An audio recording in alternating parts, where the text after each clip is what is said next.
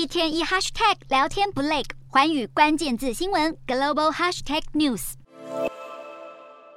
全球首富马斯克正式收购推特后，先是裁掉公司高层，改变董事会结构，接着对平台祭出改革。马斯克抨击旧有的蓝勾勾制度根本是封建主义，誓言要还权于用户，但方法竟然是宣布未来要对蓝勾勾客户每个月收费八美元，相当于台币两百五十七元。这个举动最明显的结果就是为推特创造新的收入来源。事实上，推特近期获利下滑，马斯克接手后在业务经营上还面临诸多挑战。不止内部经营的问题需要克服，许多广告商以及用户都担心推特在马斯克的带领下放宽内容审核机制，可能会导致平台充斥错误讯息和仇恨言论。而推特落入马斯克手心的消息公布后，好莱坞名人纷纷出走，包括知名美剧《实习医生》的编剧莱梅斯、格莱美奖创作女歌手莎拉巴瑞黎斯、蜘蛛人漫画家拉森以及退休摔角选手佛利都纷纷宣布要离开推特。其中，美国喜剧演员温特便指出，除非推特重新变成上市公司，并且交由更理性的人经营，才会考虑回归推特。